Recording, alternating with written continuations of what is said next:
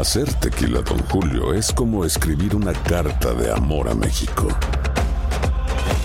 Beber tequila, Don Julio, es como declarar ese amor al mundo entero. Don Julio es el tequila de lujo original, hecho con la misma pasión que recorre las raíces de nuestro país. Porque si no es por amor, ¿para qué? Consume responsablemente. Don Julio Tequila, 40% alcohol por volumen, 2020. Importado por Diageo Americas, New York, New York.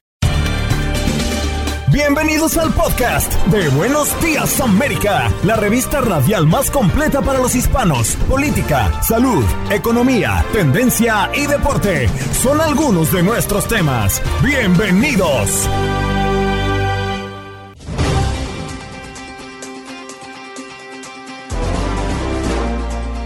Hoy en Buenos Días América conversamos con Nelson Rauda, periodista, porque Bukele pide paciencia a los salvadoreños ante la pronunciada caída del Bitcoin. Este periodista desde El Salvador nos habla de lo que se está viviendo en su país.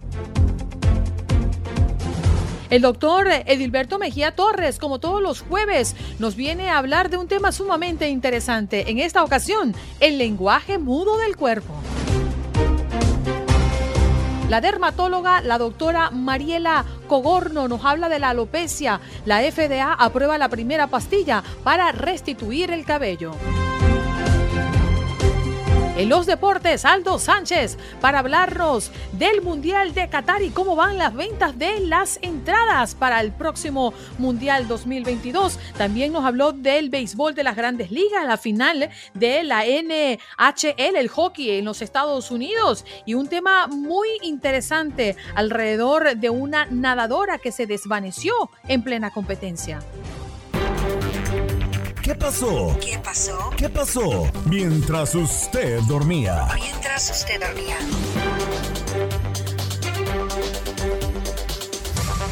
Una mujer que era rehén en una casa en el Bronx escapó gracias a un pedido de comida. La joven había sido retenida por un hombre que conoció en línea y logró escapar haciendo un pedido de comida a domicilio. Hallan los cuerpos de los dos curas jesuitas asesinados en México. Autoridades estatales, federales y de la Congregación Jesuita de México dieron a conocer detalles del asesinato de los dos sacerdotes en un pueblo de la Sierra Taraguamara de Chihuahua dentro de una iglesia el lunes por la tarde. Unos 250 funcionarios buscan en la complicada geografía del estado norteño para dar con el responsable, un conocido delincuente de la zona. Las presiones de Trump al Departamento de Justicia son el centro de nueva audiencia en el Congreso. Biden y los precios de la gasolina. El presidente pide suspender impuestos a combustibles e impulsar más la producción. El mandatario detalló que el mayor impulsor de los precios altos de la gasolina está relacionado con la guerra de Putin en Ucrania. El presidente Biden pidió la colaboración de los estados, los legisladores y las industrias petroleras para bajar los precios, impulsando más la producción y recortando impuestos federales y estatales. Reto de TikTok. Adolescentes son arrestados por disparar a un anciano con una pistola de perdigones. De acuerdo con la policía de Pembroke Pines, estamos hablando de noticias que vienen del sur de la Florida, los dos adolescentes realizaban un reto de TikTok conocido como Orbit Challenge y dispararon a decenas de personas, entre estas un anciano con pistolas de perdigones. En noticias internacionales, la justicia argentina acusa por homicidio al personal médico de Diego Armando Maradona, los ocho profesionales sanitarios a cargo del astro argentino del fútbol, fallecido en noviembre de 2020, han sido acusados por negligencia criminal y mala praxis, según el fallo judicial divulgado este miércoles. De ser hallados culpables, podrían enfrentar una condena de 8 a 25 años de prisión. También debemos hablar de noticias que nos llegan desde Texas. El 40% de la gente en la ciudad tiene coronavirus. El preocupante panorama por las variantes en esta ciudad, aunque las hospitalizaciones por coronavirus en Houston se mantienen en niveles medios durante los últimos días, se ha registrado un aumento en los contagios. Y hay cambios en los protocolos de la policía de Chicago. Ya no podrán realizar persecuciones a pie cuando se trate de delitos menores. A poco más de un año de las persecuciones que terminaron con la muerte de Adam Toledo, de 13 años, y Anthony Álvarez, de 22, las autoridades de Chicago anunciaron que sus oficiales de policía no podrán realizar persecuciones a pie si se trata de infracciones menores. Para llevar a cabo estos procedimientos, los agentes deberán obtener aprobación de un supervisor tras presentar una razón válida para detener a quienes persiguen.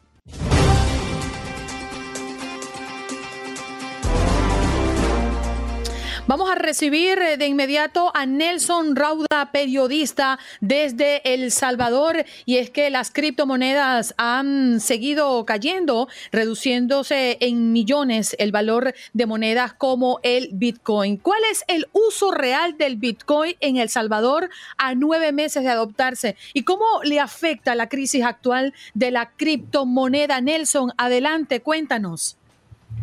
Hola, buenos días, muchas gracias por la invitación. Realmente esa respuesta tiene dos partes. Uno, como la adopción del Bitcoin ha sido, yo creo que un fracaso, en el sentido de que la gente no está usando el Bitcoin, por eso hay menos gente que le afecte. Eh, digamos, la, baja, es decir, el presidente Bukele prometió que esto iba a ayudar, por ejemplo, a reducir las comisiones de las remesas. las remesas son una quinta parte de la economía salvadoreña, principalmente enviadas por gente que vive en los Estados Unidos. Eh, pero el 98% de las remesas, según datos del Banco Central de Reserva, siguen mandando las remesas como hacía antes de que existiera la ley. Entonces la gente no las usa para remesas. Eh, todas las encuestas nacionales dicen que la gente no está convencida de esto. La calle te mismo te lo dice. 71% de los salvadoreños en una encuesta de mayo dice que no ha visto ningún beneficio a su economía después de la ley Bitcoin. La mayoría de negocios no aceptan Bitcoin a pesar de que sea uso obligatorio. Es decir, en ese sentido no afecta. Eh, yo creo que el, tema de, la baja del dinero, eh, de la baja del precio de este criptoactivo, uno refuerza su valor como, como un activo de especulación, como si uno invirtiera en la bolsa y no como una moneda. Eh, y creo que también hace dudar sobre las inversiones que el gobierno ha anunciado en la compra de Bitcoin. Claro, esas, a mí no me gusta decir, y yo no, no, no me voy con eso cuando la gente dice, el Salvador ha perdido tanto dinero en la compra de Bitcoin. Primero, no sabemos, porque el gobierno no ha transparentado cuánto realmente ha comprado. Una cosa es que el presidente tuitee, pero no tenemos las facturas, los contratos, los intermediarios, las tarifas. Eh, o sea, no, sabemos si, por ejemplo, porque es tan volátil esto, si el presidente compró a las 8 de la mañana y lo anunció a las 7 de la noche, hay una diferencia de precio porque el Bitcoin cambia su precio durante el día. Entonces, sin transparencia en el gasto, es bien difícil hacer cálculos de ese tipo. Sí, Nelson, buenos días, pero eh, según el sitio najiftracker.com, pues Bukele habría comprado con dineros del Estado al menos 105 millones de dólares en Bitcoin. Esto pagándolos a 46 mil dólares cada una de estas monedas eh, digitales. Sin embargo, hoy en día la moneda está un poquito por encima de los 18 mil dólares, lo que significa una caída del 73-74% del valor de dinero que es de los contribuyentes del Salvador. Esto, de ser cierto, como lo plantea este portal web, ¿cómo impactaría la economía del Estado? Entendiendo que El Salvador es una nación muy chica y no muy adinerada. Por supuesto que impacta, pero para mí, Nayib Tracker, ¿qué es lo que hace? Es asume que el, el tweet del presidente es cierto y calcula el precio del Bitcoin al momento del tweet, lo cual es una cosa bien, eh, bien rudimentaria para calcular un gasto económico. Es decir, deberíamos tener más claridad de cómo se gasta el dinero de los salvadoreños. 100 millones de dólares es más por el presupuesto del Hospital Rosales, que es el hospital nacional más grande, son 63 millones al año. O sea, 100 millones de dólares es dinero eh, y, claro, ahora se va a minimizarlo. Yo te agrego otro dato. En realidad, de lo que sí tenemos certeza es que la Asamblea Legislativa ha asignado a la implementación de la ley Bitcoin 200 millones de dólares. De, esto, de las compras de Bitcoin tenemos incertidumbre. De este presupuesto de estos 200 millones tenemos claridad porque están, tenemos los documentos eh, donde la Asamblea se los asigna. ¿Qué podrías hacer con 200 millones de dólares? En, en, en economía le gusta hablar del costo de oportunidad, es decir, todo el dinero que es invertido en tener 200 cajeros en, el país, eh, un, un, fideicomiso para que funcione una billetera gubernamental chivo, que no mucha gente está usando, casi nadie está usando, eh, la, promoción de, Chivo, el, subsidio de 30 dólares que se le dio a los salvadoreños que la bajaron. ¿Qué podrías haber hecho con todo eso? Bueno, es, eh, como les decía, eh, es como 2.5 veces más el presupuesto del Hospital Nacional, es como 2.7 veces más el presupuesto del Ministerio de Agricultura. Ahora mismo, por ejemplo, eh, con, con la inflación, una de las crisis que está afectando a los salvadoreños, especialmente los que viven en el campo, es eh, el encarecimiento de los insumos agrícolas, abono y ese tipo de cosas que sirven para cultivar. Podrías haber comprado más paquetes agrícolas para ayudar a más gente. Eh, se supone que es una inversión de futuro, puede ser, o sea, puede ser eh, que, el Bitcoin llegue a valer un millón de dólares cada uno y Bukele entonces lo vean como un genio en, la historia. pero ahorita mismo eso no ha ocurrido y yo creo que el, el precio del Bitcoin no debería ser lo determinante, sino porque se prioriza una política eh, que no ha dado los resultados esperados y que es impopular en El Salvador. Nadie usa Bitcoin cotidianamente, muy poca gente, más allá de los extranjeros que están entusiasmados con esto. Entonces, ¿por qué invertís tanto dinero en una política que es impopular y que no está teniendo los resultados que dijiste que iba a tener? A eso justamente iba Nelson, porque el gobierno ha, dicho que no tiene eh, la intención de obligar a las empresas a aceptar el Bitcoin, aunque debería hacerlo según la ley de Bitcoin y del país. Y hasta ahora se ha limitado a ofrecer incentivos. Esto quiere decir que no está tan seguro o no estuvo tan seguro en su momento de que iba a surtir efecto. ¿Cómo se siente el ciudadano de a pie ante todo esto? La inversión y el posible fracaso de su estrategia económica? A la gente no le gusta el Bitcoin. Es decir, las mismas, las mismas, encuestas que te dicen que el presidente Bukele ronda todavía el 85-90% de aprobación son las mismas que te dicen que el 71% no le ve eh, sentido a esta política económica. Solo dos de cada diez salvadoreños aprueban la decisión de adoptar Bitcoin.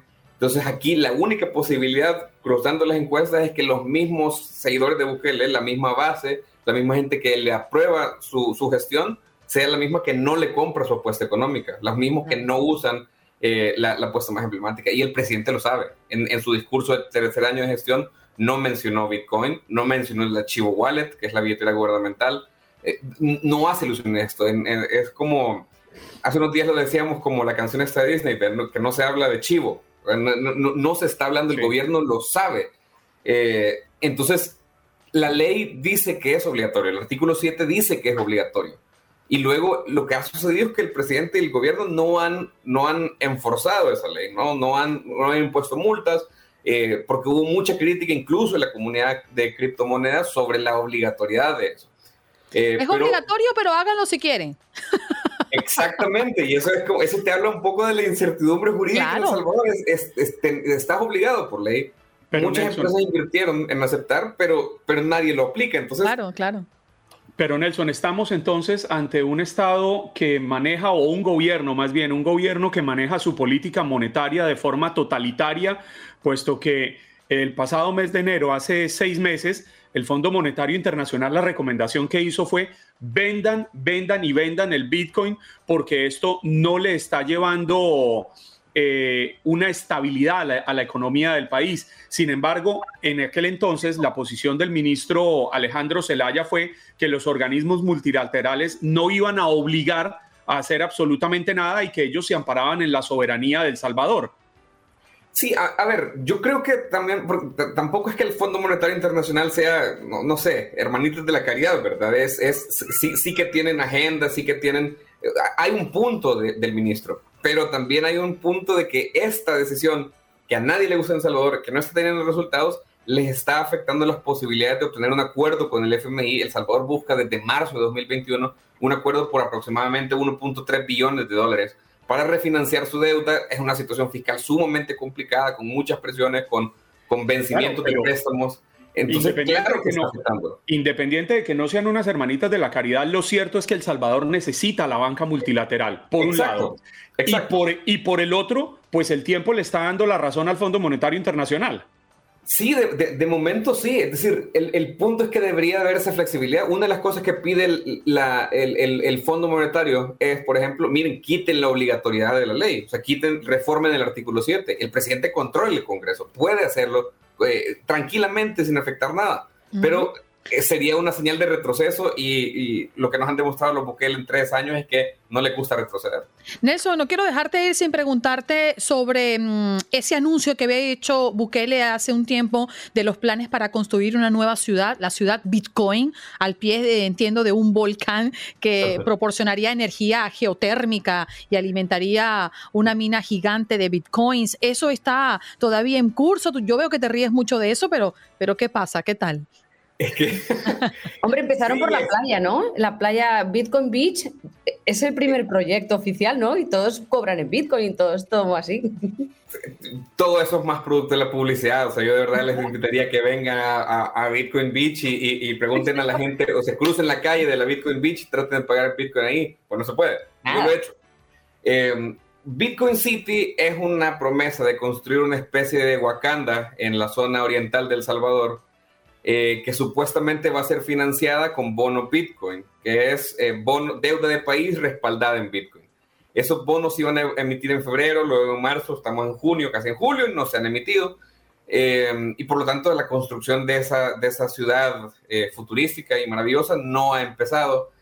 a mí me parece que era siempre más una especie de, de, relaciones públicas para tratar de traer inversión extranjera y tiene que ver mucho más con una, eh, una economía, una clase que economía neoliberal, es decir, una zona especial económica donde hay eh, tax breaks y donde se le ofrece eh, descuentos a las empresas para que supuestamente hagan lo que les gusta llamar en Estados Unidos trickle down economics. Es decir, Nelson.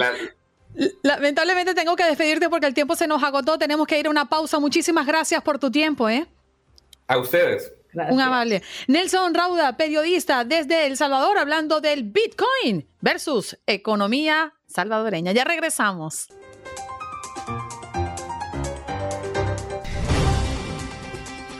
A mí me encanta cuando llegan las 8 y 40 minutos de la mañana en el este los jueves porque recibimos al doctor más querido, amapuchado, atractivo y con buen swing del mundo mundial. Él es el doctor Mejía Torres y lo recibimos bailando con su canción favorita, ¿eh? ¡Eso!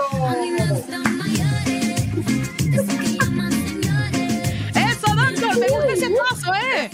ahora hay tema que me encanta a mí que se llama Unstoppable y lo interpreta ¿Anes qué? Como imparable. Ah. ah. Más o menos ella dice que va como un porche sin freno. Pero esa canción está pegada, me encanta. Tú sabes que yo me siento como un hombre que no soy nada renegado, ni retardatario, ni, ni reaccionario, porque yo amo lo moderno, me, me, encanta, no sé, tengo un espíritu así y me identifico con tantas cosas modernas. Eh, no tengo nada contra las cosas del pasado porque son las semillas, ¿verdad? Que, que, como dice el proverbio, el sembrador muere, pero la cosecha nace. O sea, ¿usted quiere decir que Juan Carlos Aguirre es especie de semilla? Que no un sembrador. Ustedes, espérate, ustedes son sembradores. Mira, Andreina. Dígame, doctor. Mire, hábleme del lenguaje mudo del cuerpo. Esto me tiene muy curiosa. Bien, a eso voy inmediatamente. Juan Carlos tiró una pregunta de si los rayos suben o bajan y me llamó la atención. Yo tengo otra pregunta para Juan Carlos. Si está lloviendo y tú sales corriendo, ¿cómo te, te mojas más? ¿Si va caminando o corriendo? No sé la gente porque. Yo creo que me mojo igual. Corre si más adelante hay agua también. Sí, se moja uno igual. Bueno, son inquietudes. Me voy al tema. Saludo claro. ¿No nos vas a dar la respuesta de quién se moja más? Y Max Pérez Jiménez, que lo oigo ahí narrando los juegos, ganando billetes que ya no le cabe más en el banco. Bien, el tema del lenguaje mudo del cuerpo, la primera persona que trató este tema, pero con carácter científico, fue el austríaco Sigmund Freud. Le voy a decir a ustedes la trascendencia que eso tiene que incluso puede repercutir en nuestro comportamiento y en la actividad de recordación o de memoria. Por ejemplo, a todos nos ha pasado alguna vez que olvidamos el nombre de una persona muy conocida, muy allegada a nosotros, y siempre decimos, no sé, lo tengo en la punta de la lengua, pero ¿cómo que se llama el colombiano que trabaja en Univisión? Sí, sí, aquel muchacho elegante que estaba en la mañana con Andreina y se nos olvida el nombre. ¿Qué dice Freud en su libro Psicopatología de la vida cotidiana? ¿Por qué olvidamos el nombre de personas conocidas y muy allegadas? Según el psicoanálisis freudiano, lo que ocurre es que ese nombre, cuando usted lo, lo pronuncia, es decir, de manera fonética, o la escritura, esa grafía, el nombre se asocia a un evento o un acontecimiento que nos causa un malestar, un disconfort emocional. Ah, será por, eso que no recuerdo los nombres de mis ex. Ajá, siga, siga. Puede ser, pero pregunta. Puede ocurrir, digamos, pero se me olvidó el nombre de Juan Carlos. ¿Por qué lo olvidé? Es muy probable, según Freud. No me des ideas. Eh, sí, te voy a dar una idea para que tú veas, Clara, que tú hayas tenido algún inconveniente con una persona que tenga el mismo nombre que él, o que un Carlos eh, sea amigo de tu marido y lo estés sacando de noche, o por ejemplo, puede ser que haya leído una obra llamada Carlisto y tú, el cerebro, no es de manera consciente, es deliberada, voluntaria, es que el cerebro trata de sacar de su interior todo hecho que lo asocia a un trauma. La gente tiende a olvidar. Ahora, ¿qué ocurre según Freud? Cuando tú recuerdas el hecho, ya jamás lo olvidas. Mira lo que cita Freud en su propia experiencia. Dice que ya en la, cuando él quería retirarse de la consulta, él tenía en el mismo llavero la llave del consultorio y la llave de su casa. ¿Y qué le estaba pasando a él? Que cuando estaba llegando al hospital a abrir el consultorio, siempre se equivocaba y cogía la llave de la casa. Pero nunca le pasaba lo contrario, que llegando a la casa cogía la llave del consultorio. Porque, según el propio Freud, era que ya él no quería volver al hospital, él quería retirarse. Incluso le habían diagnosticado un cáncer y no quería trabajar. Él fumaba mucho. Pero también te voy a dar otro caso de una muchacha que se hizo anorgásmica.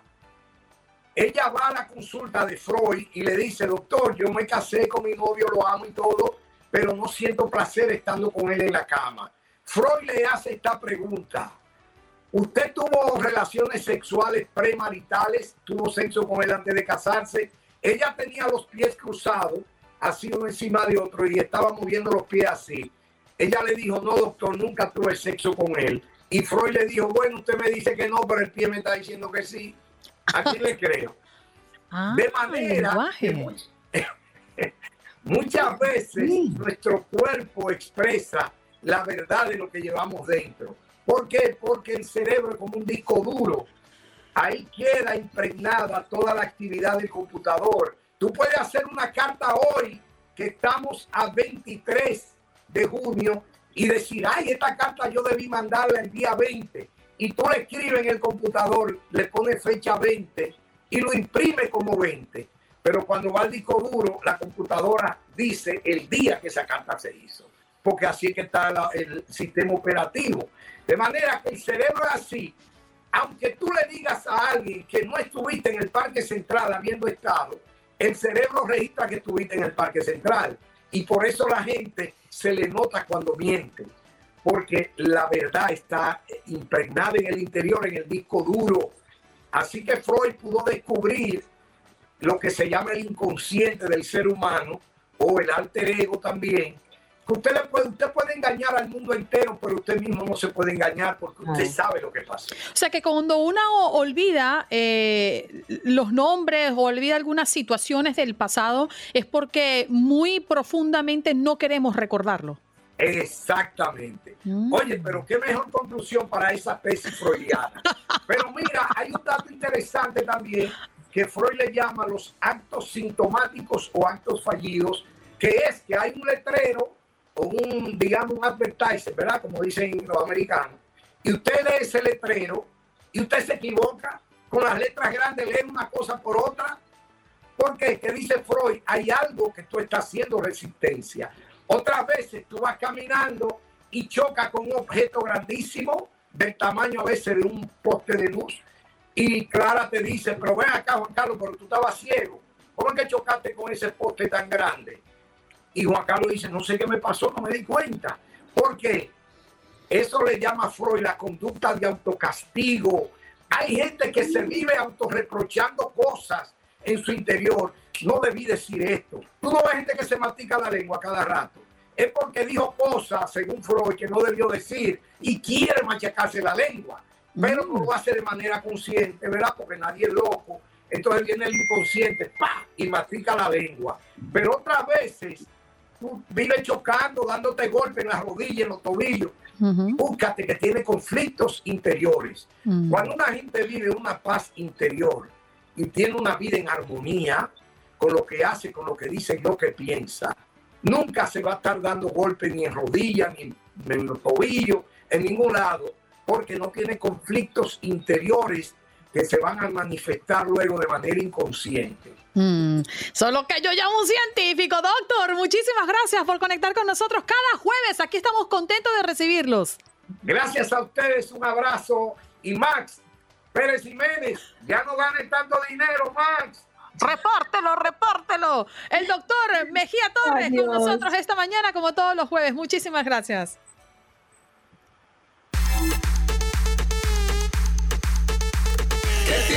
¿Qué tienes? Bajo la manga. No te recordaba, pero ahora te recuerdo, Juan Carlos Aguiar. ¿Quieres iniciar con debajo de la manga? Andreina, como usted quiera. Comienzo con una pregunta. ¿Ustedes eh, cuántas cuentas o en cuántos bancos tienen cuentas de ahorro, de cheques? Dos. Dos, Clara. Eh, creo que dos o tres. sí. Bueno, porque es que encontré un banco en el que les va a ser imposible tener una cuenta. Ay, Y no, y no porque tengan, no porque tengan o no tengan dinero, porque pueden tener millones de dólares y allá no van a poder abrir una cuenta. Y resulta que es quizás el banco más importante del mundo y se ubica en Svalbard, un archipiélago del Océano Glaciar Ártico, y este archipiélago pertenece a Noruega. Pues bien, allí no se guardan oro, no se guarda dinero, no se guarda diamantes. Escuchen bien, se guardan las semillas de todas las especies vegetales que hay en el planeta. ¿Esto con qué fin? Con el fin de preservar la vida en caso de que haya un cataclismo mundial que logre acabar con la, con la vida vegetal en el planeta. Para garantizar la supervivencia de la vida vegetal y asimismo la vida humana y la vida animal, tienen este gigantesco banco vegetal, una extensión de más de mil metros cuadrados en los que se han repartido almacenes, depósitos de semillas. Fue inaugurado en el 2008 y se ha logrado mantener con el apoyo de muchas naciones. Interesantísimo, de verdad que sí. Muy ¿Será curioso. que hay muchos que saben cosas que nosotros no sabemos? Yo siempre me, hago esa pregunta. Pero Había bueno, un programa de televisión que decía, yo sé quién sabe lo que usted no sabe. mm. venga, Jorgito. ¿Qué tienes? ¿Qué tienes? Bajo la manga. Sácatelo, Clara Truyenque, sácatelo. Ay, Dios mío. Bueno, tengo dos, pero voy a elegir una. Eh, ¿Os acordáis de los pitufos? Claro. Vale. La caricaturesca Casa de los Pitufos, que os eh, sugiero que lo miréis en, en Google para que veáis la foto, es preciosa la casa. Cotiza por 4,2 millones de dólares. Esta casa multimillonaria con el techo azul, que es archiconocida, está en Pine Lake Road y acaba de salir al mercado en venta. Así que, Juan Carlos, tenlo en cuenta. La porque estoy cobramos googleando. siete días. Oh. En siete días tenemos el cheque en el banco. Mm. Piénsatelo. Te digo la causa, te digo de hecho la dirección. Está en el 2690 de Pine Lake Road, por si quieres irte a trulia.com y aplicar. Tiene un llamativo techo azul estilo cabaña de Coswell, que sabe Dios lo que será eso. Y está en Michigan, que tampoco te cae tan mal. Tiene Claro, pero es una casa donde podemos entrar nosotros con nuestra estatura o tenemos que ser pitufos también. No, que, tija, que sí, hombre, con tu estatura. Además, tú y yo tampoco, digamos que tampoco somos Cindy Crawford. Entonces, tú y yo cabemos seguro. Lo que, yo, lo que yo le puedo garantizar, Clara, es que Andreina no sería pitufina. ¿Por qué? Ella sería la pitufa gruñona. Ay, Esa es la personalidad Jorgito. cuadra. ¿Qué tienes? que tienes. Bajo la manga. Ya que a ustedes les encanta comenzar con una pregunta, se los voy a hacer. Ustedes, después de ver cómo el mercado automotriz se está llenando de vehículos eléctricos, ¿cree que hay algo más avanzado que eso? No, que yo conozca, no. El coche de hidrógeno que consigue destruir el coche eléctrico tiene más caballos y menos peso. He visto los modelos y son extraordinarios. La industria del automóvil tiene ante sí dos tecnologías sobre las que construir su futuro. La electricidad, que ya lo hemos visto y lo tenemos muchos de nosotros, carros eléctricos a nuestro alrededor, y el carro de hidrógeno. Por suerte, las investigaciones en ambos campos son prometedoras y el sector está en buenas manos. El futuro es rápido. No estamos terminando de ver carros eléctricos y ya vamos a ver carros de mm, hidrógenos por allí rodando en las calles. Juan Pero Carlos, entonces se les echa agua o qué? que la prima ya está pensando en comprarse el nuevo coche. Esto es una indirecta. Mira, no yo es pensé, con el Maserati. Es un nivel up. sí, yo, yo la verdad pensé que me iba a comprar un eléctrico, pero voy a esperar a que salga el de hidrógeno porque para esa voy.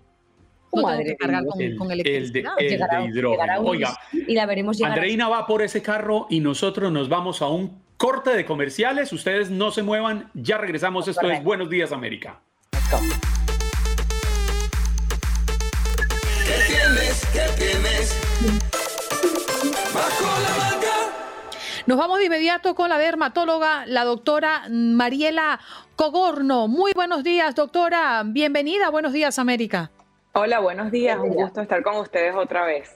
Muchas gracias. Bueno, la alopecia severa, la FDA aprueba la primera pastilla para restituir el cabello. Yo creo que la primera pregunta, sobre todo de las personas que sufren de caídas de cabello, ¿esto está directamente relacionado con un diagnóstico de alopecia severa o podría funcionar para las personas que se le cae el cabello en general?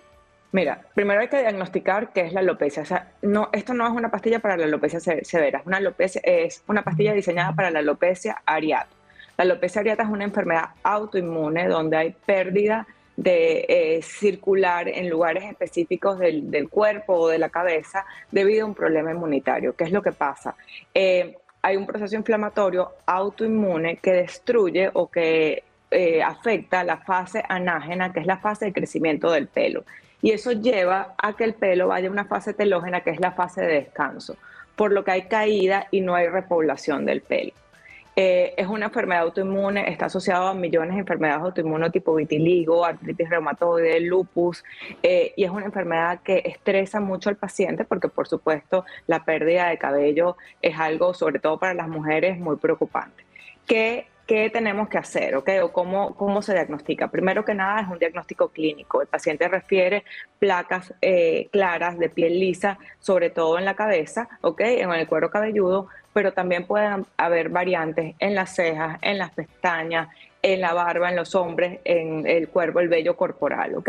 Y tenemos que distinguir si es una enfermedad localizada, que en este caso el nuevo medicamento no, no sería el indicado, o es una enfermedad generalizada, si es una alopecia totalis, cuando nada más afecta el cuero cabelludo, o una alopecia universal, cuando nos afecta diferentes zonas, eh, cejas, pestañas, pelo, cor- vello corporal, barba, total. Entonces, en ese Sí. caso, en casos de enfermedades severas, es que contamos con esta nueva herramienta que le ha facilitado o, o que le da una esperanza a todos esos pacientes que pasan por este proceso tan estresante. Mariela, le confieso que yo fui de los que me alegré cuando vi la noticia, eh, no porque yo sufra de, de caída de pelo, tengo bastante, pero sí he visto cómo se deprimen conocidos y amigos porque están perdiendo el pelo y entonces no, no había entendido lo que usted nos está planteando, que nos lo deja muy claro. Si uno quisiera saber qué porcentaje de las personas que sufren calvicie es producto de esa alopecia que usted nos plantea, ¿hay una forma más o menos cuántos pudieran ser? Mira, hay una prevalencia de enfermedades de alopecia areata, es más o menos, ya te voy a decir porque lo tengo aquí, es como el 10% de la población total mundial puede producir, eh, puede tener este tipo de enfermedad autoinmune. Generalmente vienen de familias con por lo menos un familiar de primer grado que hayan sufrido esta patología o pacientes que de alguna manera, como lo comenté antes, están con enfermedades autoinmunes de diferentes tipos, artritis, reumatoide, vitiligo, eh, lupus, que de repente tiene una asociación con este tipo de lesiones. Eh, hay muchos tipos de alopecia, Juan Carlos, y tú tienes que como clínico identificar cuál es cada tipo. No, esto, no, esto no estamos hablando de una alopecia androgenética masculina o, la alopecia androgenética femenina o alopecia cicatrizal. Esto es una alopecia que no es cicatrizal, no te deja una cicatriz permanente. El problema que no repobla tan rápido y si tú no le pones tratamiento a tiempo, se debilita completamente la zona y es muy difícil solucionarlo. Entonces, si es una alopecia localizada, tú atiendes, o sea, vamos a decir que yo creo que ese es el paciente más común que te llega con agujeritos en ciertas zonas del cuero cabelludo y tú dices, bueno, esto es una enfermedad localizada. Vamos a tratarla con esteroides, vamos a poner eh, cremas tópicas de esteroides para controlar. Si repobla, o sea, si tú ves que sale pelito en esa zona, perfecto. Pero mira, yo, yo que no hago mucha clínica porque yo mi, práctica es cosmética, eh, yo tuve una pacientica de 17 años con una alopecia importante. No fue total y no ha sido universales, pero con parches muy grandes en todo el cuero cabelludo y causan mucho sufrimiento. Entonces ya tener esta alternativa nos alegra la vida porque yo pienso en ella y digo, mira, ya por fin este tipo de pacientes vamos a devolverle la alegría, la seguridad en sí misma y yo creo que es una herramienta más que nos permite ayudar a nuestros pacientes. Una pregunta, eh, Mariela, ¿esta pastilla califica todo el mundo con esta eh, afección? No. ¿Habría excepciones y personas que por su condición no podrían... Eh, primero que nada, tienes que tener una alopecia areata severa. O sea, eso es lo primero. No es una pastilla que le vas a dar a cualquier paciente. Segundo, si la, si la paciente está tomando algún tipo de JAK inhibitors, que es este tipo de pastillas por artritis, por psoriasis, por, por otro tipo de enfermedades autoinmunes, no calificaría. Y tienes que hacerle un estudio integral porque son pastillas que, eh, o esta medicina en particular, es una pastilla que reduce mucho el sistema inflamatorio, el sistema inmunológico. Entonces, si tienes predisposición, tienen que estudiarte que no tengas tuberculosis, porque es una pastilla que nos puede predisponer a enfermedades infecciosas a la larga, ¿ok? ¿Cómo funciona esta pastilla? Yo creo que es de lo, de lo más importante que destacar. Es un grupo de pastillas o medicinas que se llaman JAK inhibitors. Ellos lo que van a hacer es bloquear las citoquinas inflamatorias que atacan ese folículo piloso, ¿ok? Y al reducir el proceso inflamatorio, porque como digo, es una enfermedad autoinmune, autoinmune es que tu mismo cuerpo destruye eh, esa zona afectada, ¿okay? como en la artritis, como en el vitiligo, es una enfermedad que es producida por tu mismo sistema inmunológico.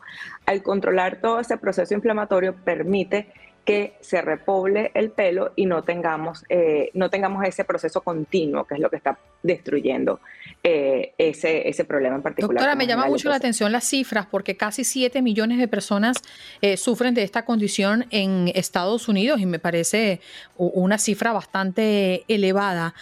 ahora, mi, mi inquietud va Mm, de acuerdo a la experiencia que usted nos acaba de relatar de una paciente que se deprimía mucho porque tenía pérdida de cabello y de manera eh, notoria, severa, eh, ¿es más propenso eh, la alopecia en hombres o en mujeres? Mira, la prevalencia es indiferente, ¿ok? Mm. Yo creo que lamentablemente vivimos en un mundo donde el estrés es parte del ingrediente que tenemos todos, ¿ok? Y si tú tienes un desencadenante y adicionalmente tienes genes que te predisponen a enfermedades autoinmunes, tienes la tormenta perfecta para que pase. ¿Ok? Y no importa qué estrato social tengas, no importa qué color de piel tengas, no importa el sexo, eh, puede estar presente en cualquier tipo de persona.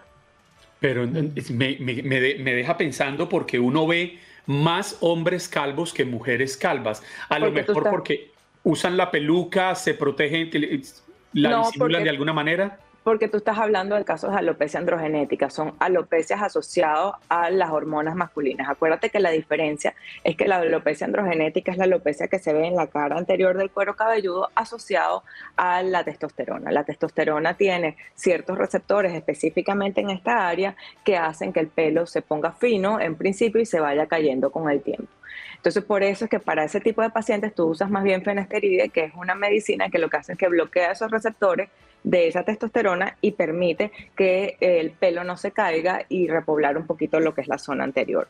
Pero eso es otro tipo de alopecia. La alopecia androgenética no es una enfermedad autoinmune, es una enfermedad asociada a los niveles de testosterona. Dicen que los calvos son los que más testosterona tienen. Eh, pero es, es, otra cosa, ¿me entiendes? Son enfermedades distintas, completamente distintas. Por eso es que tú ves de repente más prevalencia en los hombres. Pero te digo, actualmente yo veo en mi consulta muchísimas pacientes con lo que se conoce aquí como female pattern alopecia o alopecia androgenética femenina, donde por alguna razón también los niveles de testosterona eh, eh, adelgazan y ponen el pelito muy finito en toda la zona eh, anterior del cuero cabelludo. Es menos frecuente, ¿ok? No tanto como en los hombres, pero está presente. Y hay, y hay otro tipo de alopecia que son alopecias cicatrizales. Son, se llama frontotemporal alopecia, que es una alopecia que va aumentando la línea, o sea, vamos a suponer la mayoría de las mujeres tenemos la línea del pelo casi finalizando el frontalis, ¿no? El músculo. Eh, y este va como que retrasando o, retrayendo la línea del pelo y tengo pacientes que su línea del pelo comienza aquí. Oye, Entonces son ahorita que usted habla de eso, a mí me ha llamado mucho la atención que en mujeres afroamericanas veo que tienen esa línea más corrida ¿Tiene algo que ver con la raza, con el color de piel, el que algunos tengan más pelo que otro? Bueno, acuérdate que el afroamericano generalmente también está expuesto por... When you buy a new house, you might say... Shut the front door! Winning! No, seriously, shut the front door. We own this house now. But you actually need to say... Like a good neighbor, State Farm is there. That's right. The local State Farm agent is there to help you choose the coverage you need. Welcome to my crib. no one says that anymore, but I don't care. So just remember, like a good neighbor, State Farm is there. State Farm, Bloomington, Illinois. Tener un pelo tan difícil de manejar porque es un pelo muy pequeño, muy puffy. Muchas pacientes se hacen de ris o queratinas o muchos también hacen trencitas y cosas como para pulling. Y, eh, o sea, como para tener fijo el pelito y entonces eso también puede contribuir a que, a que eso ocurra en específicamente esa, ese tipo de población, ¿ok? Pero la verdad que, por ejemplo, la frontotemporal alopecia, la que tengo que cicatrizar, se ve más en mujeres blancas eh, que en mujeres de color. Interesante, doctora. Y, me quedo con, una idea que nos acaba de aportar. Los calvos tienen más testosterona. Qué, qué curioso, ¿no? Esto. Son más, dicen que somos masculinos que los que, los que tienen. Que los que tienen, lo que ¿Tú dices que tenías mucho pelo, Juan Carlos? A mí me sobra el pelo, o sea, la masculinidad se me embolató.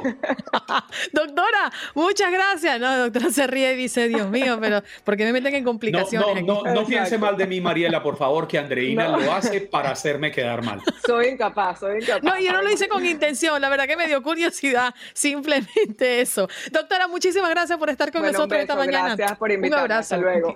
Qué bien fue conversar con usted hoy. La dermatóloga doctora Mariela Cogorno, hoy en el programa hablando de la FDA que aprueba la primera pastilla para restituir el cabello. Estás escuchando el podcast de Buenos Días América, la revista radial más completa para los hispanos. Escúchanos en las diferentes plataformas: Euforia, Spotify, TuneIn y iHeartRadio. Tu DN Radio. Vivimos tu pasión. Como dicen los grandes, la liga se gana partido a partido. Partido a partido. En Buenos Días América, Contacto Deportivo.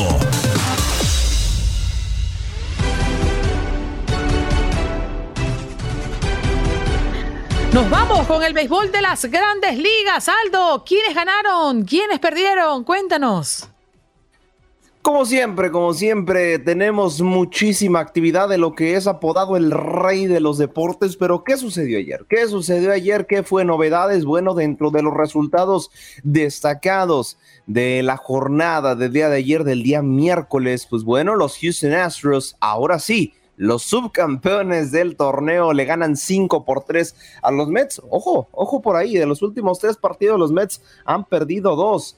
Así que bueno, a ver si logran eh, remontar las cosas. Los Blue Jays vuelven en la senda del triunfo 9 a 5 a los Chicago White Sox. Y bueno, los padres de San Diego también hicieron lo propio 10 a 4 frente a los D-backs. Los Marlins también de Miami eh, vuelven a la senda del triunfo 7 a 4 frente a los eh, Rookies.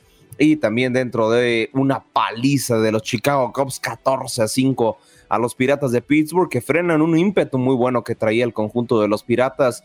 Al igual que, bueno, los eh, Yankees recuperan también la senda del triunfo. 5 a 4 le ganan a los Rays y los Red Sox hacen lo propio 6 por 2 a los Tigers. Ya en los últimos partidos, los Cardenales con una última carrera le ganan 5 por 4 a los eh, cerveceros de Milwaukee y los Braves le ganan 4 a 3 a los gigantes. ¿Y qué está pasando? ¿Qué está pasando en el MLB? Porque ya es tema, ya hay que empezarlo a tomar en cuenta porque empieza ya y empieza a avanzar, válgame redundancia, la votación es por el All Star de la MLB, que por cierto lo tendremos a través de la señal de TUDN Radio para que no se despegue. Así que bueno, ya entró en la segunda fase. En la segunda fase, recordemos que ciertos jugadores son escogidos por votación de los fans y eh, podrán votar exclusivamente en MLB.com y lasmayores.com, eh, donde 30 equipos eh, proponen a los mejores jugadores y quien obtenga más votos de la Liga Americana y de la Liga Nacional después de la fase 1 se ganará su puesto en el line-up de este equipo de juego de las estrellas y para la segunda ronda podrán ingresar todavía más jugadores. Y al momento, quienes salieron beneficiados en la primera ronda fueron Aaron Judge de la Liga Americana con eh, un millón 512.368 votos. Ojo ahí, pues que se pueden repetir votaciones día a día. Y el patrullero de los Dodgers, Mookie Betts, en la Liga Nacional con 1.446.050 votos. Así que bueno, en la segunda ronda habrá muchísimo más jugadores donde se perfilan y quienes al parecer podrían estar quedando como primeros, porque al momento les beneficia el número de votos. José Altuve de los Astros, 710.708 votos y Santiago Espinal de los Azulejos, 522.154 votos. Así que si todavía no ha votado, ojo, que todavía tiene tiempo. Sí, señor, votemos por los que creemos que deben estar allí. Increíble, ¿eh? Nos encanta esta dinámica donde ustedes y bueno, todos podemos elegir a los que estarán en esa cita extraordinaria de mitad de temporada. Noticias lamentables alrededor de la NFL. Sí, desafortunado, ¿no? Lo que pasa, uno no le gusta dar este tipo de noticias, pero bueno, la National Football League eh, acaba de fallecer y lo curioso, ¿no? Creo que eh, es un jugador de los que más me agradaba, eh, porque bueno, si la gente no, no, no, no sabe, pues yo soy fiel fan de los eh, Baltimore Ravens, la NFL, y bueno, Jalen Ferguson murió a los 26 años y al momento no han sido reveladas las causas eh, de su muerte. Este jugador que, pintaba para grandes cosas desde el fútbol colegial eh, ha sido lamentable la pérdida. Incluso, pues bueno, los, el mismo Baltimore Ravens junto con la NFL sacaron un comunicado en donde me gustaría citar la siguiente frase. Estamos profundamente entristecidos por el trágico fallecimiento de nuestro jugador. Era un joven muy amable, respetuoso, con una gran sonrisa y una personalidad contagiosa. Fue parte del mensaje a través de las redes sociales e incluso también cambiaron eh, como tal eh, el, eh, pues la vestimenta de redes sociales de los Baltimore Ravens que despiden eh, pues con mucho dolor, ¿no? Lo que viene siendo eh, un jugador que desde, reitero, desde que es un jugador colegial pintaba para grandes cosas, lo logró, logró eh, como tal ser fichado por la National Football League, pero pues bueno, ni siquiera llegó a los 30 años. Es muy desafortunado cuando una persona se despide de esta manera, ¿no? Sí, la verdad es que eh, cuando hay estas muertes prematuras y sobre todo todavía, como lo comentas, no están claras los motivos de su fallecimiento, nos deja así como un sinsabor, ¿no? como una, mm, el por qué será y qué le habrá pasado, eh, teniendo prácticamente pues una vida exitosa, llena de logros, ¿no? Ganador de Super Bowl con, con el equipo. La verdad es que lo lamentamos mucho. Por otra parte, y en otro orden de idea, Aldo, hablamos de un deporte específicamente donde mm, se dice que las niñas particularmente obtienen mucha seguridad. ¿De qué deporte estamos hablando? Estamos hablando de uno que no acostumbramos como tal a ponerlo en la mesa y es que es el skate. Pues hay un estudio reciente que demuestra que este deporte eh, fortalece y da autoconfianza en las niñas. ¿Por qué específicamente e- e- en, las niñas. Y es, y es que se ha hecho un estudio en donde pusieron a un grupo de, de féminas entre 8 y 13 años de edad, eh, como no lo hicieron con este propósito, lo hicieron más bien como promover la práctica de este deporte extremo. eh, y bueno, terminaron teniendo resultados totalmente diferentes. Y es que a las niñas donde se hizo este mm, estudio para comprobar e impulsar el deporte femenino, resultaron que empezaron a tener mayor tipo eh, de confianza, empezaron a tener mayor seguridad al referirse a, a otro tipo de personas, e incluso con los mismos eh, administradores, con los mismos, eh, por así decirlo, estudios sociales, los encargados de hacer estos estudios sociales, demostraron tener mayor seguridad las niñas. Y es que, ¿por qué? Ah, Ahí les va el porqué de las cosas, ¿no? Eh, este deporte está catalogado popularmente como un deporte de niños. Y es que así iniciaron las niñas practicándolo, porque les, les preguntaron por su discurso previo al estudio y dijeron, es que lo practica mi primo, lo practica mi hermano, pero nunca se había ocurrido que una mujer tengan un referente en este deporte. Y es que eh, a lo largo de dos semanas se les empezó a enseñar cómo dominar la patineta, cómo hacer trucos. Y una vez que empezaron a dominar los trucos, empezaron a tener otra actitud pues más, eh, más segura de sí mismas, Eh, eran un poco tímidas al hablar con, la- con el personal, eran tímidas al hablar entre ellas mismas. Y curiosamente, cuando empezaron a dominar el skate, empezaron a formar relaciones más profundas frente a sus compañeras. Y bueno, resulta que también unos mesecitos después preguntaron cómo fue su relación en la escuela y también empezaron a ser más amigos. Entonces, bueno, pues por si ahí eh, hay gente introvertida como su servilleta, pues pónganse a practicar skate que le puede servir. Y estamos hablando del skateboard, lo que conocemos en nuestros países como patineta, ¿no? Para Así que, es. que lo tengan claro. Oye, una nadadora que se desvanece en plena competencia, ¿dónde fue y qué le pasó? Sí, eh, con el gusto de saludarlos a todas las personas que se integran a la transmisión y a toda la hermosa audiencia que nos escucha. Bueno, eh, sí, una México-estadounidense termina por desvanecerse en eh, pleno mundial de natación. Sí, fue un caso, pues bueno, un poco en... muy poco fuera de lo normal, es lo- a lo que quería decir, ¿no? Eh, pues por ahí hay, hay memes, ¿no? Y, y que, que dice que, imagínate si dices que no haces nada en tu trabajo, imagínate para todos los salvavidas que cuidamos a nadadores profesionales. Y bueno, creo que desafortunadamente se dio el caso, fue en el Mundial de Budapest de natación. Anita Álvarez, así es, Anita Álvarez de origen mexicano, también con papeles estadounidenses, eh, terminó por desvanecerse en plena competencia y quien eh, finalizó por eh, llegar a su rescate, por así decirlo, fue su entrenadora, Andrea Fuentes, la española, incluso hay un video e imágenes, ¿no? Cómo se sumerge en lo más profundo de la alberca, porque hay que decir, las albercas olímpicas no tienen profundidad de un metro, no tienen profundidad de metro y medio, tienen alrededor entre 5 y 7 metros de profundidad, entonces, bueno, sí es una distancia considerable, hay un video en- como tal, como pingüino, se mete en el agua y saca a la nadadora, ya está, está bien, está estable, afortunadamente no alcanzó a ingerir tanta agua en sus pulmones, eh, está estable la nadadora, pero bueno, simplemente son cosas que pasan, ¿no? A veces el cuerpo resiente, ¿no? El esfuerzo físico y termina por, em, pues bueno, por hacer estos sucesos eh, desafortunados, pero bueno, reiterando, ¿no? Que, que La- el- la salud de la nadadora está todo bien y, y la, he- la heroína, la heroína fue su entrenadora. La secuencia, la secuencia de fotos es impresionante. A mí me Sí. llama mucho la atención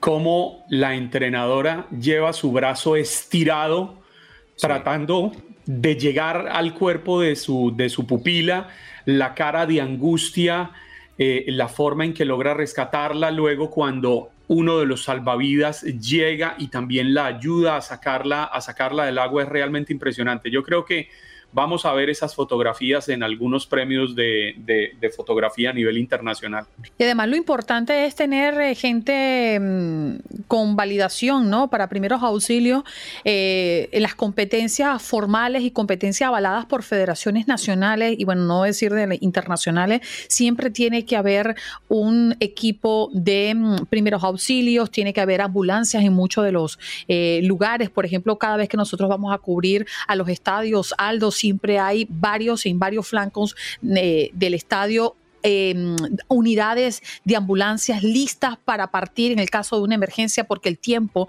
puede significar un factor importantísimo en una situación puntual de un atleta eh, en plena complicación de salud. Y vaya que esto lo comprueba.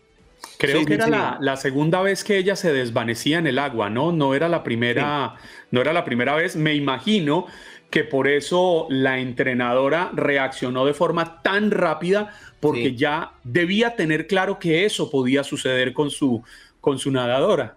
Ya se había desvanecido en una prueba y, bueno, ahora de manera profesional eh, pasó ya en como tal una prueba eh, te- televisada, ¿no? Que incluso también eh, era ya para una clasificación, ah, estamos hablando del Mundial de Natación, ¿no? La- la su primer desvanecimiento fue simplemente en una práctica y ahora, pues bueno, desafortunadamente se dio de manera ya en competencia. Y bueno, sí, bien lo comentas, Juan Carlos, las imágenes son impresionantes, ¿no? Dándole crédito a lo que viene siendo la eh, asociación de fotos de este mundial, pues bueno, eh, rápidamente les muestro una de las imágenes, ¿no? De las cuales se tomaron. Sí, Pues sí, wow. se, se- se ve incluso la cara de desesperación de la entrenadora por sacarla del agua. Afortunadamente, solo fue un susto, porque Sí. ya se encuentra perfecto, nivel de oxígeno que llega a los pulmones está perfecto, y bueno, en general, la nadadora está de muy buen estado de salud. Gracias a Dios que hoy estamos hablando de una noticia eh, de, de momentos complicados, feliz. pero con final de mujer salvada. bueno, nos vamos eh, de inmediato a hablar de la final. Sí, otra final, pero esta sí que le ha dado guerra, ¿no? Al hockey en los Estados Unidos. Sí, sí, sí. Bueno, cuando te atreves a dar pronóstico, resulta que Lightning responde y cuando ya das por favorito a la- a- a- al conjunto de, de Tampa Bay, ahora las avalanchas responden. Lo de ayer, sinceramente, sigue siendo un partidazo. Es que de verdad, qué nivel traen los dos clubes. Eh, para empezar, todo inició eh, en el primer cuarto, do- donde Lightning al, min- al segundo 36 arranca ganando un gran gol, de hecho prácticamente casi casi desde media cancha. El conjunto de Tampa Bay se fue al frente y se fue al eh, segundo cuarto con la ventaja 1 por 0. Ya aquí el segundo cuarto fue determinante para el rumbo del partido. Aquí es donde las avalanchas empiezan a conectarse otra vez con su poder ofensivo. Y ojo, llegaron al cuarto cuarto con un empate de 2 a 2. Todo parecía indicar que el Lightning, ojo, porque el Lightning tuvo mayor posesión y mayores llegadas a la ofensiva. Pero bueno, al final siempre, siempre termina por haber jugadas individuales. Y fue el caso de Cardi, uno de pues eh, los mejores jugadores de las avalanchas de cara a lo que viene siendo los playoffs y al minuto 12 del cuarto cuarto terminó por sentenciar el 3 por 2 en este partido. Eh, mañana, mañana se jugará el juego número 5 con la expectativa a saber si las avalanchas logran ya definir la serie 4 por 1 o bien el Lightning compromete más eh, la, la serie y lo llega a extender al sexto juego. Jugarán de local, jugarán en Tampa Bay, así que bueno, hay expectativa para Lightning que logre por lo menos recortar distancias en esta serie. Muchas gracias, Aldo. Ya estaremos conectando con más noticias deportivas ¿eh? en un ratito nada más. Claro que sí, por ahí Qatar, Qatar, el tema favorito de Juan Carlos, eh, lo seguiremos tocando, pero, ya no, ya no ya, referente. ya, ya, ya, mu- mucho sexo ayer. ya referente a otra cosa, ya es como No olvidará ese programa. Juan Carlos. No lo olvidará. es que todavía estoy tomando agua para pasar el tema, digerirlo. Tranquilo. ¿Será que Estoy- consigo todavía entradas por ahí, Aldo? Un momentico, un momentico, un momentico, por favor. ¿Qué pasa, Juan Carlos? Confieso, confieso que estoy asustado. Aldo, ¿me debo retirar en medio de un ataque de moral o, o- o- o el tema hoy viene un poco más mesurado? Pues bueno, fíjate que ta- Qatar también va a prohibir las camas que hubo en eh, Tokio. No, no te creas. No, no, no. Hoy venimos con, eh, con un tema familiar, familiar, muy familiar. Ah, bueno. Muy bien.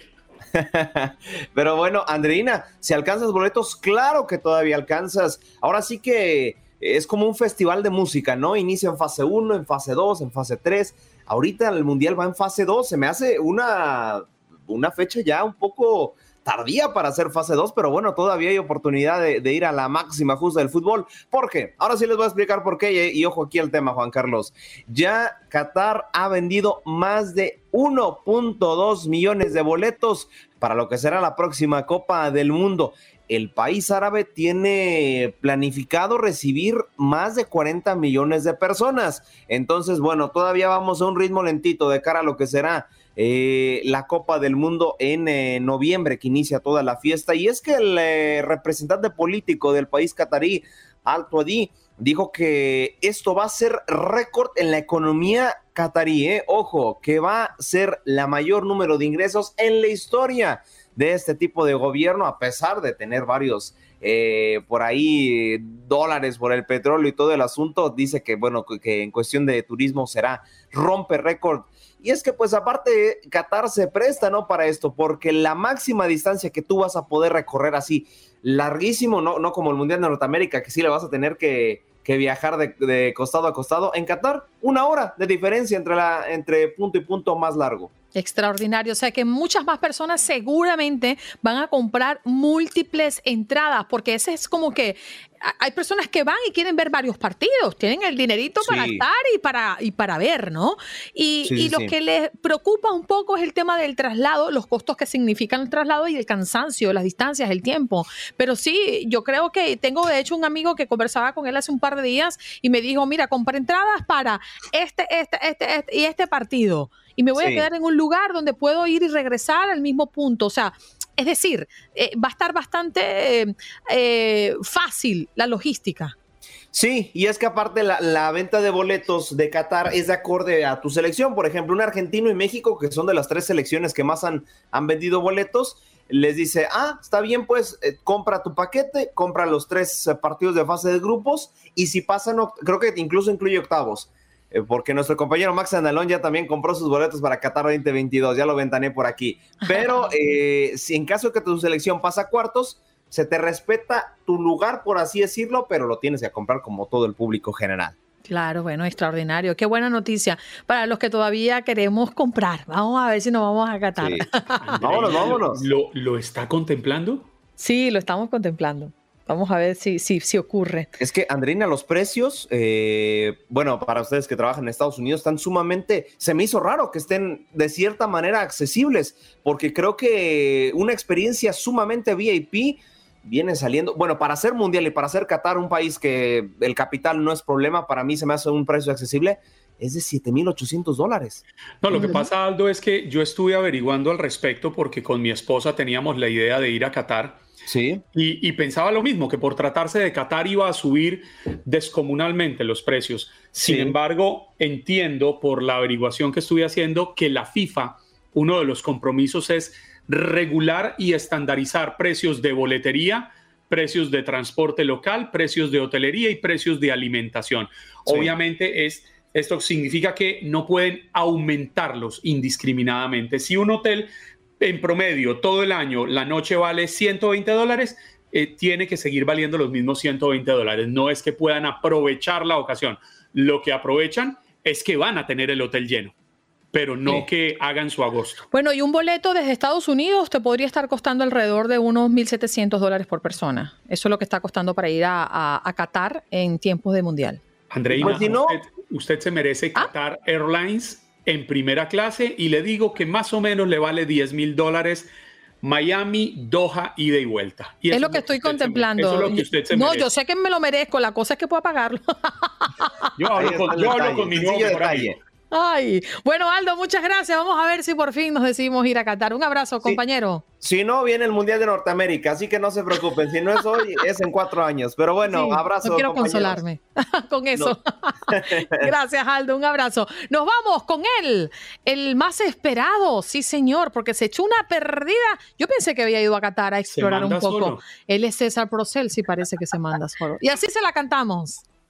Qué bárbaro, qué guapo estoy, qué bárbaro, qué chulo amanecí, qué chulo amanecí, qué bárbaro. César Procel, ¿cómo me le va? Good morning in the morning. Yo no sé, pero yo, yo sí fui a Qatar y tengo más planes de ir a Qatar. ¿Ah, sí? ¿A Qatar Sí. qué? A, Qatar whisky, a una cantina aquí a la vuelta, porque sale mucho más barato que irse al Medio Oriente. La verdad es que están increíbles. Pero no, fíjate que estaba súper. escuchando lo que hablaban con Aldo sobre los precios y, y realmente no es mucha diferencia en lo que costó el Mundial de Rusia. Obviamente, si buscas un, algún tipo de, de, pues, de VIP o algo así, sale más caro, pero eso es en cualquier lugar. Vas a Las Vegas, buscas VIP, te puedes pagar lo mismo por, por hacer menos. Entonces, no, no, no, no están, no se están pasando con esta situación. Aparte, eh, en cuestión de viaje, estaba diciendo lo que dijo Aldo. Vas a tener la oportunidad de quedarte o, hos- o hospedarte en, en países aledaños a Qatar, no necesariamente ahí mismo. Así que de cada día están abriendo más hoteles para la gente que quiere ir. Hoy Impresionante. está disparada la venta, la compra y la renta de los RVs, de estas residencias móviles. Entiendo que en muchos países europeos ya están agotadas las, las, las- la renta, porque incluso parecería que sale más barato rentarlo, embarcarlo y llevarlo y volverlo a traer y devolverlo al lugar de origen. ¿Serio? Y, y parece que compraron muchísimos también. Y también están haciendo que pasa mucho en mundiales, César, estas mm, estructuras provisionales para albergar a más personas en edificios o, mm, estructuras de tres o cuatro pisos, apartamentos pequeños que puedes alquilar, pero que realmente al final no es para que la gente viva de manera permanente, sino es para el mundial. Sí, pues se supone que, están haciendo muchas, eh, eh, ciertas propiedades para, para que la gente se albergue ahí durante el Mundial. Eh, van a ser zonas des- designadas solamente y eh, incluso los estadios van a remover la segunda parte del el segundo piso de los estadios cuando termine el, mun- el Mundial y se lo van a donar a, a- a ligas inferiores eh, o países que necesitan mejor infraestructura. Así que todo es, todo es temporal, todo, es, Andreina. eh, todo es desechable. Eso es, lo, según le entendí, Andreina, parcera, es como, como, como las villas olímpicas cuando los olímpicos. Algo así. Ah, ok. Correcto. Inter- interesante. Sí, sí, Lo de hecho un amigo han ya hecho. alquiló un apartamento ahí. ¿Lo han hecho en el pasado en mundiales? Yo Sí. nunca, nunca había oído. Sí, depende, porque hay ciudades donde no tienen tanta capacidad de albergar. Entonces sí hacen algunas cosas provisionales que le cuestan menos dinero, pero que puede solucionar el problema de la, de- de la estadía a las personas que visitan el interesante. Sí. Eh, lo, que, bueno, lo que muchas personas están, bueno, muchos, eh, muchas personas están preocupados es que eh, supuestamente no puedes conseguir novias por fin de semana ya porque son siete años de, de prisión. y latigazo, 20 latigazos. O sea, A ver, los latigazos es lo de menos, el problema es la cárcel. latigazos en la casa y luego latigazos en Qatar. No, ¿para qué vamos al mundial? A mí no me gusta que me estén dando Pues sí, latigazo. No sé si a ti, Clara, pero yo No, no, yo lo paso. veo como de menos. Yo paso, no, a mí déjame de No, no, yo, Ah. soy, yo, yo soy muy gallina. Yo no- Clara dice que eso es lo de menos, el latigazo, la cárcel. Espérame, ¿quién da los latigazos? Eh, este, ¿Las autoridades? Ah, no, si son las autoridades, entonces no. Yo No, pensaba- pero le tengo. Por le- eso, pues Ah, que tú pensaba- creías que te iba a dar la de, la de catar los latigazos. Pues, pues, dije, bueno, pero le repente- tengo más miedo a mi esposa que a las autoridades cataríes. Mi esposa seguro que el látigo lo maneja mejor, con más precisión y más fuerza. Eso, eso es lo que yo llamo un científico. Una científica. Bueno, científico Oye, no sé. César, en un ratito nada más nos enganchamos contigo. Así es, al ratito nos enganchamos a partir de las 10 de la mañana y esta noche los espero ahí en el, el- en el draft party con los Houston Rockets, por cierto. Eso, ¿qué vas a hacer allí? Cuéntamelo en 15 segundos. Eh, no, pues es donde esta noche eligen los equipos de básquetbol. Eh, Los Rockets tienen tres, pick, eh, tres selecciones en la primera ronda, así que ya veremos eh, cómo les toca en esta reconstrucción del equipo. Que tenga bonito día, un gusto Feliz saludarlos. día. Y Vanessa Macías te dice buenos días a papi chulo. Bendiciones. Se cuidan. Gracias por acompañarnos en nuestro podcast. Buenos días América. Y recuerda que también puedes seguirnos en nuestras redes sociales. Buenos días AM en Facebook y en Instagram. Arroba Buenos días América. AM. Nos escuchamos en la próxima. Hay gente a la que le encanta el McCrispy y hay gente que nunca ha probado el McCrispy. Pero todavía no conocemos a nadie que lo haya probado y no le guste. Para pa pa pa.